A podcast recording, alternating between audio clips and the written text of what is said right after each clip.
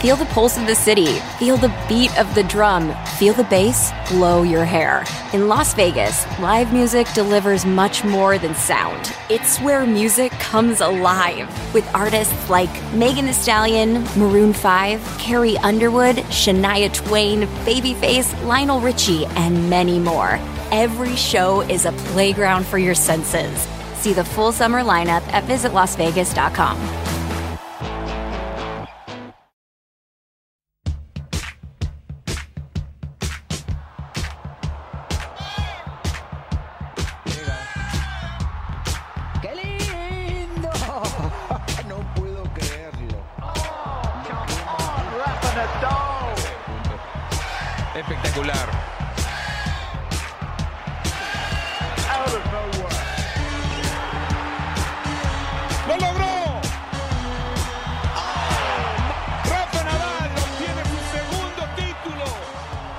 Bienvenidos a todos a Tenis Piochas, un podcast de tres grandes amigos y fanáticos del tenis.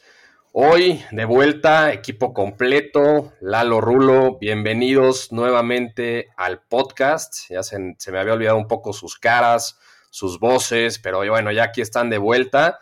Alan los tuvo que suplir el, el fin, en la semana pasada, pero bueno, ya, ya aquí estamos de vuelta, el equipo completo de Tenis Piochas y pues, les cedo la palabra, ¿no? ¿Cómo están? Eh, Por favor, platíquenos un poco de su afterthoughts de, de Roland Garros, ¿no? De Nadal y, y de todo lo que pasó, ¿no? Lalo, ¿cómo estás? ¿Cómo estás, Jor? Bienvenido de regreso. Por fin nos volvemos a encontrar los tres. Dream Team, alineación de honor. Y pues nada, güey, aquí regresando. Muy contento de estar en Tenis Piochas. Y, y sobre todo, antes de decir dónde estaba, muy contento de todo lo que mencionó Alan en el, en el podcast pasado, sobre todo de, de Rulo, cabrón. Porque sí, van varios strikes, güey. Sabemos que todos tienen cosas que hacer, pero el compromiso, pues ahí, ahí se está viendo, ¿no? Sí, de acuerdo, creo que ya es Strike 54 de Rulo, ¿no? Pero bueno, antes, antes de que entres Rulo y eches tierra, güey, solo que quería, pues ya nunca pudimos dar los comentarios de, de Roland Garros, de cómo cerró el torneo. Nadal, como lo predije, eh, se lleva... No, no, no. Sí, güey. Como lo predije que. Ah, no dije Nadal. No, No, tú no dijiste dije- Alcaraz, güey. Ah, no, ya. Dije, dije Nadal como en, en la segunda semana, ya que había perdido mi gallo, En el ¿no? grupo de WhatsApp, cuando iba dos sets arriba en la final, dijo: No, dale. Bueno, bueno, pero pues es Nadal, va a ganar ese torneo hasta que tenga 50 años el cabrón y pues ya está número 22, güey. Ahora sí, se empieza a despegar y pues no se ve quién lo puede alcanzar. Vamos a ver que, cómo responde Djokovic en, Wimbledon, a ver si puede jugar el US Open y, pues se despega y pues ahora sí que mis respetos a Nadal, ha tenido un año increíble y al rato vamos a dar una noticia más de cómo su año se sigue engrandeciendo, cabrón. De acuerdo, aquí de- de- los saluda Rulo de regreso. Como platiqué y avisé con anticipación que no iba a poder estar eh, la semana pasada, ¿no? Porque tenía un viaje ahí en el al Medio Oriente de trabajo donde yo, como siempre, buscando patrocinadores. Por Pues no parecía trabajo, güey. No, pues, a ver, Chupe tras chupe tras chupe, ver, güey. Vámonos en Instagram.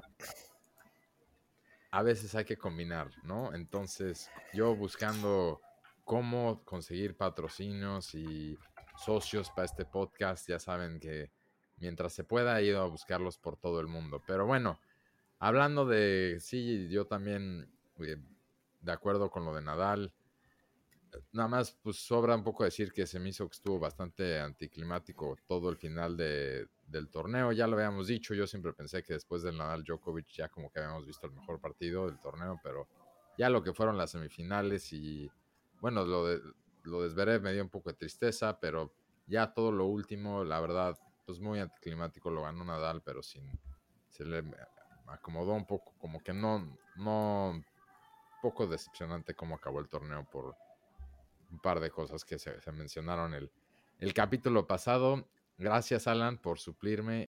Gracias por tirarme. Y bueno, nada más yo aquí te la regreso un poco. Por ahí habías dicho que si Nadal lo ganaba se iba a retirar en ese momento. No sé cómo se te ocurrió eso, no te, no- no te la vamos a perdonar y más bien seguirá siendo, vamos a ver cómo termina el año, pero bueno, Alan, muchas gracias por venir, te mandamos un gran saludo y aquí te esperamos siempre. La próxima vez si quieres lo debatimos, pero en persona, ¿no? Y bueno, Ay, pero pues, cabrón. ¿Ya escuchaste, Alan? Te reto, Alan, porque cuando yo quiero argumentar con alguien, lo hago en persona y a la cara, no, no a las espaldas, ¿no? O Entonces, sea, prácticamente, Pero- práctic- está diciendo ponte los guantes. Aquí te Exacto. espero, ¿no? Si quieres platicarlo aquí en la temporada de pasto o cuando venga el- el- a la cancha dura el US Open o si quieres mejor ponerte a estudiar y ya en la del 2023, también ahí te, lo que necesites aquí voy a estar. Y bueno, con eso creo que podemos pasar a, al- a donde ya estamos, ¿no? Ya arrancamos ahora sí que la tercera parte del año que es el pasto, ¿no? El pasto, estamos empezando los pocos torneos que se juegan antes de Wimbledon. Wimbledon ya está, creo que estamos a menos de un mes. ¿Cómo vamos, Jorge? ¿Cómo estamos viendo los torneos, no? Los, los warm-up tournaments de, de la temporada de pasto. Sí, eh, pues ya, ya, como dices, ya empezó el, el Grass Court Season y ya fueron eh, dos torneos la semana pasada. Vimos el, el regreso, ¿no? A las canchas de, de Berretini, un jugador bastante fuerte y peligroso en pasto, ¿eh? Hay que recordar que perdió una final de Wimbledon contra Djokovic. Entonces es un jugador bastante peligroso. Él gana el torneo de Stuttgart, le gana a Murray, que también sabemos que es peligroso en pasto, pero bueno, ya las piernas no le dan tanto. Le ganó a Murray 6-4, 5-7, 6-3. Y se, se ve fuerte, ¿eh? la verdad, Berretini. Creo que no sé si lo hizo un poco estratégico. Obviamente no que se lesionó, pero como que igual y se tomó con calma la recuperación y regresa pues a su, a su superficie, ¿no? Ahí está, al final vamos a ver el top 10, pero ahí está de número 10 y creo que va a seguir escalando. Es un jugador to keep an eye on, ¿no? En, para Wimbledon y para este eh, Grass Court Season. Y por el otro lado, eh, una historia muy interesante en el torneo de Rosmalen en Holanda. Invitan al número 250 del mundo. A Perdón, ver, que, que, que Rulo diga cómo se llama ese güey.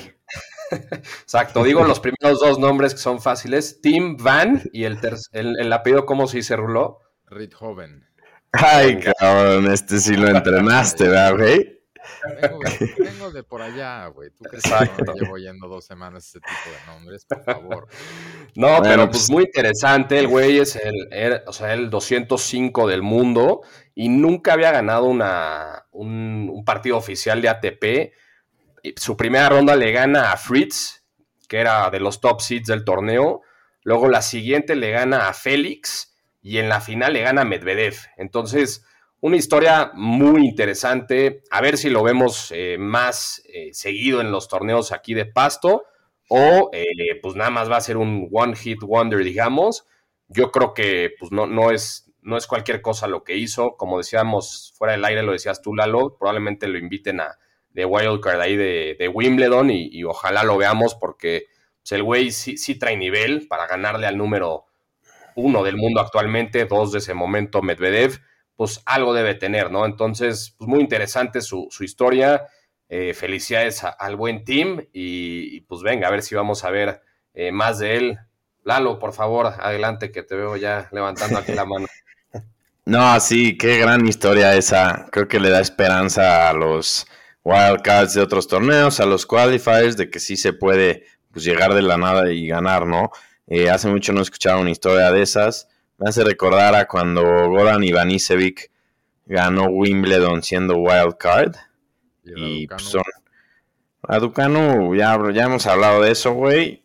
Yo insisto digo, que pues, que hace mucho no pasaba. Digo, pasó no hace tanto. hablo de la ATP, güey. Pero ahorita, ahorita seguimos a tu sección de WTA, güey. Y, y Murray en el otro torneo, pues se vio fuerte, güey. Le ganó nada más y nada menos que a Tizipas en dos sets, a Kirgos en dos sets. que Kirgos es peligrosísimo en pasto. Y pues vamos a ver cómo llega a Wimbledon, pero siempre son buenas noticias cuando juega bien.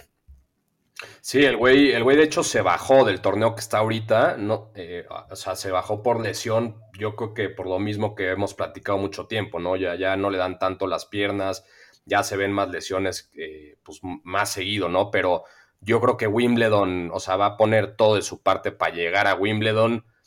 Dudo que llegue a instancias finales, pero pues ahí, ahí lo veremos y seguro será un, un buen espectáculo en su, en su hometown, ¿no? Sí, seguro Sí, fue estratégica su, su baja. O sea, después de acumular muchos partidos, pues ya no, no le da y, y quiere llegar con todo a, a Wimbledon. Ojalá le toque un buen draw y pueda pues, dar su batalla ahí, por lo menos un par de rondas. Oye, güey, y dijiste ahí de Kirios. A ver, yo, yo les abro la pregunta de una entrevista que tuvimos de, de Kirios esta semana y él dijo que, según él, en pasto sería top 5 o top 10 del mundo. ¿Qué opinan ustedes? Sería número uno. Si está sano, sería número uno del mundo. No, el buen, Kir- Kirgos. No, no, no, Lalo. ¿De dónde vienes? Yo creo que vienes jet, jet lagged, güey, todavía. Güey, Kirgos es imbatible en un buen partido. Digo, na- nada más da como tres o cuatro al año, pero con, con esta corta temporada de pasto. Lo acabas de decir. O sea, tú solito acabas de decir, ¿por qué no? Tres o cuatro partidos buenos al año. Un torneo son por lo menos seis. Entonces, Sí, güey, pero dura muy poquito la temporada de pasto. Sería número uno. Y el que, el que no esté de acuerdo lo veo en persona también, güey. No, la verdad es que sí, sí está jugando bien. El güey se, se chingó a Tsitsipas, nada menos que a, a tu gallo griego, Rulo. Y, y está jugando bien, la verdad, en, en pasto. No sé qué tan lejos eh, es su. y accurate es su comentario, que sería top 5, top 10. A lo mejor un top 15, top 20 yo lo pondría, pero, pero bueno, esa es la, la inconsistencia de, de Kyrgios, ¿no? Nada, está, está mamando, pero yo creo que sí top 5, la neta. no aguanta ni. No, no aguanta Grand Slam de 3-5 sets. O sea, no ganaría. No lo veo ganando Wimbledon. Y también, o sea, pues. ¿Qué dices? O sea, pues, entonces, si a alguien le preguntas, así te podría también contestar narcisista, pues si solo juego arcilla, yo también sería un top 5, ¿no? O sea, si solo. Entonces, pues justo sabemos que el tenis no se trata de eso, entonces, como que ese comentario ni al caso ni buscado, y creo que ni siquiera nadie lo levantó, nada más como siempre, el, el buen australiano tratando de hacer ruido, ¿no? Pero pues mejor que se concentre ahorita en la cancha, está teniendo un buen torneo, y pues vamos a ver qué pasa, ¿no? Y digo, para acabar diciendo de lo de Murray. Lo, a mí lo único que me preocupa es que, pues, como que he visto este patrón este año, que cada vez que levanta, echa dos, dos o tres buenos partidos y tristemente, como que la cadera esa que sí trae de, pues, de metal, se ve que algo le, le pasa, ¿no? Entonces, como que se tiene que retirar después. Entonces, pues, hizo bien, yo creo, yo creo, este, no jugando el, siguiente torneo ahorita, pero, pues, me preocupa para Wimbledon igual, por lo mismo de siempre, ¿no? Tres de cinco sets se vuelven partidos, aunque sea pasto, muy largos. Entonces, pues bueno, la, la gente, obviamente, las porras le va a ayudar mucho, pero eh, pues veremos. Creo que también no, ya se confirmó que Zverev no va a jugar Wimbledon, ¿no? Eh, ya como se esperaba, no va a llegar.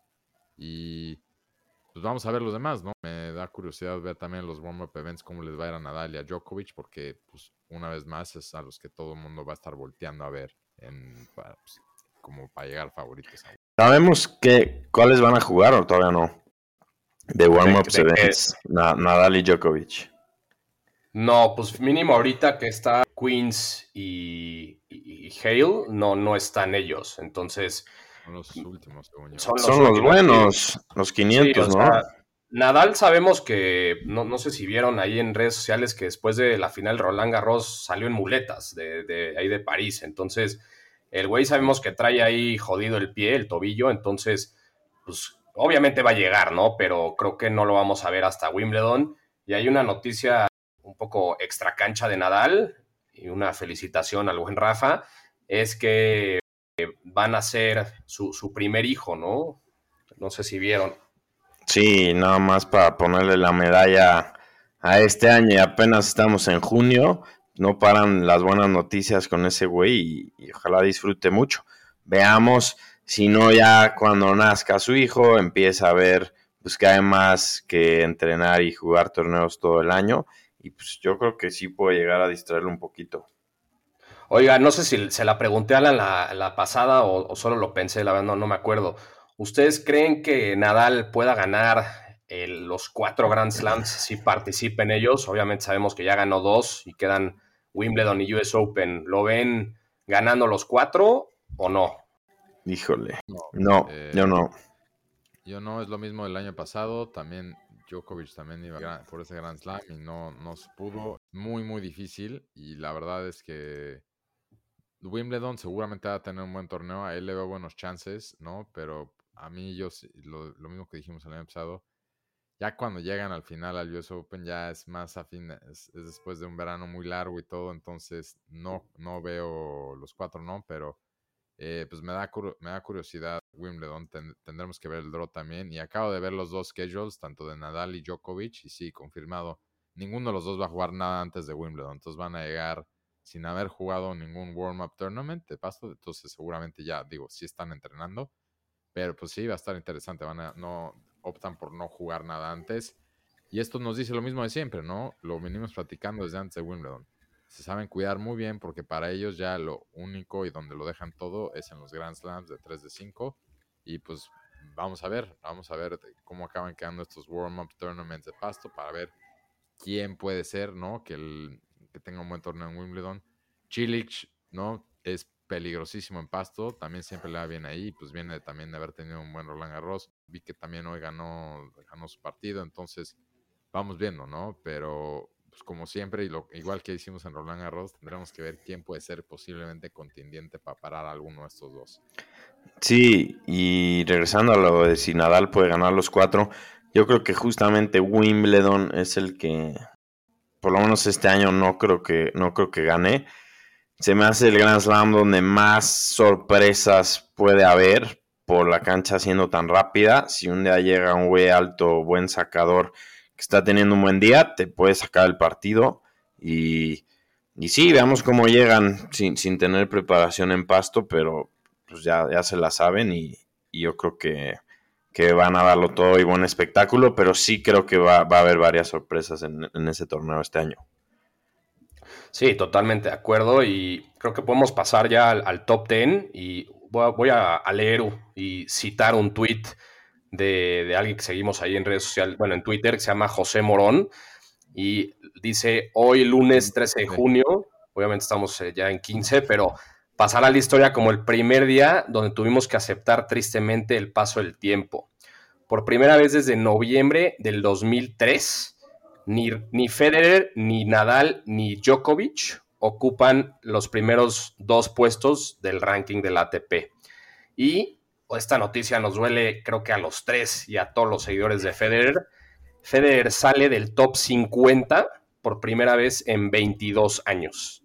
Es no mames. una, una noticia fuertísima, la verdad.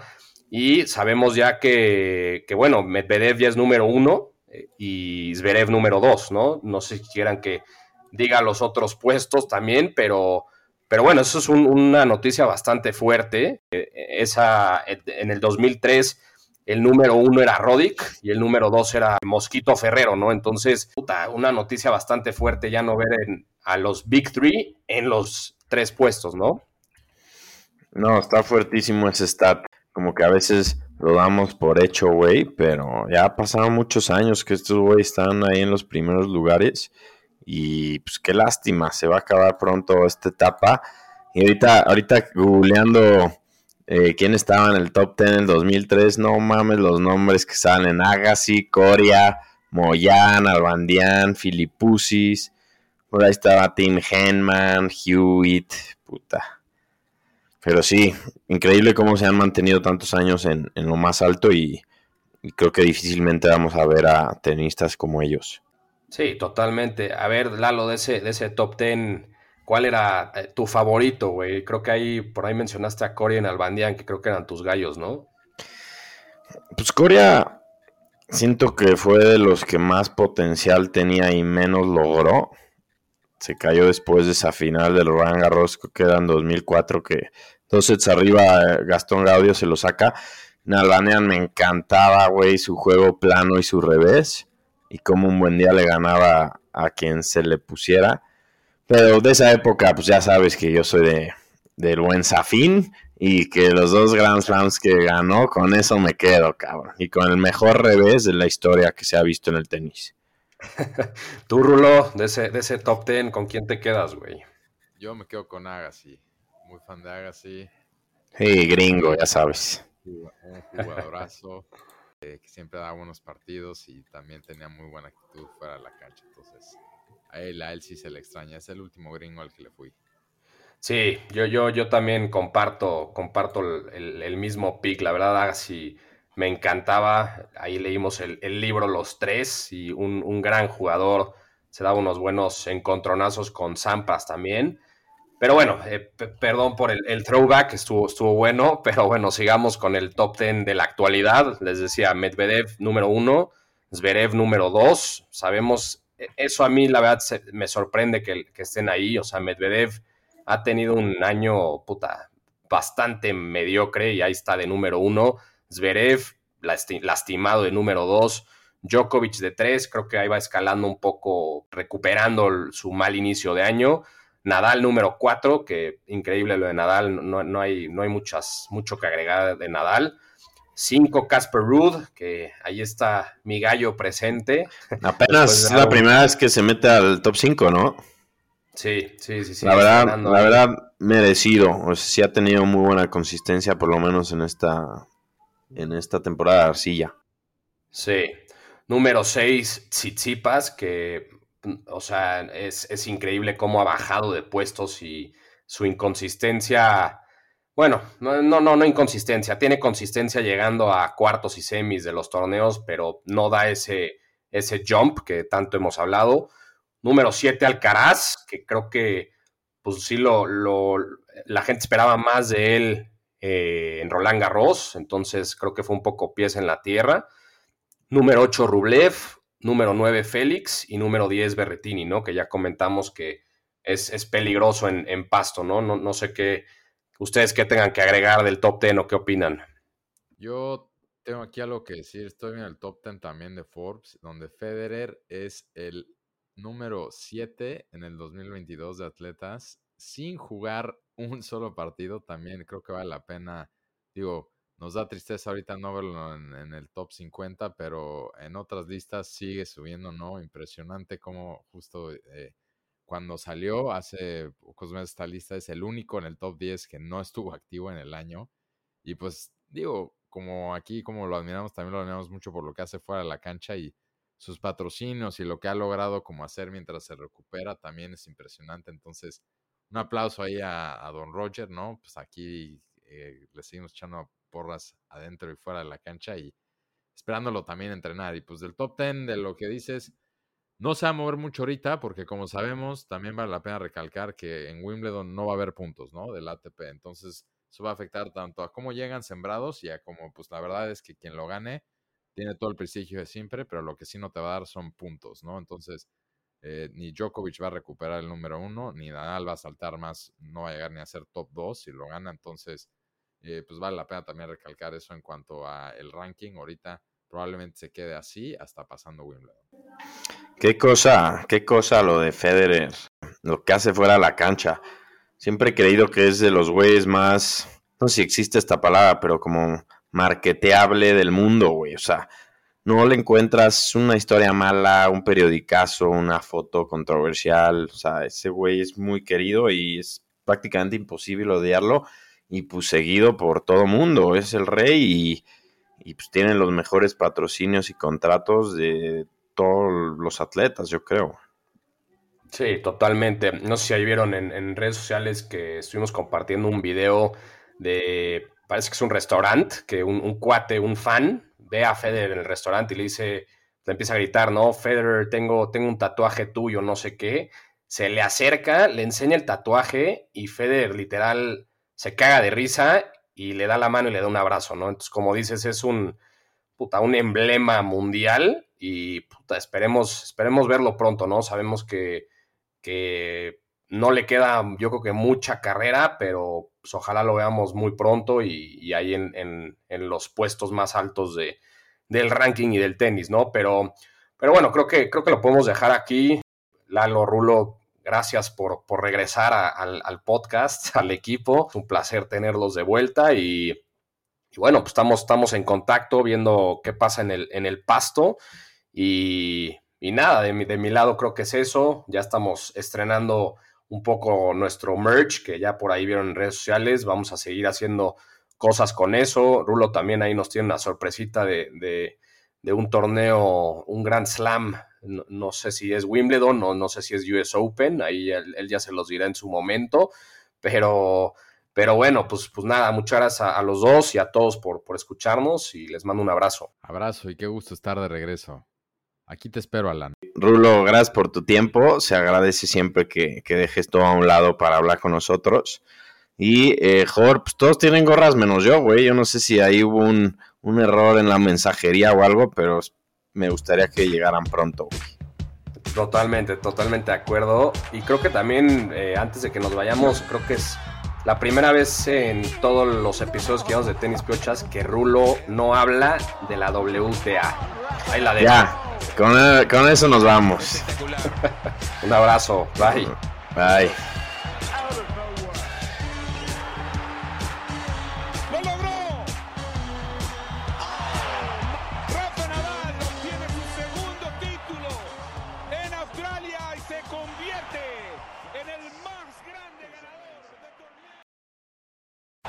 Feel the pulse of the city. Feel the beat of the drum. Feel the bass blow your hair. In Las Vegas, live music delivers much more than sound. It's where music comes alive with artists like Megan Thee Stallion, Maroon 5, Carrie Underwood, Shania Twain, Babyface, Lionel Richie, and many more. Every show is a playground for your senses. See the full summer lineup at visitlasvegas.com.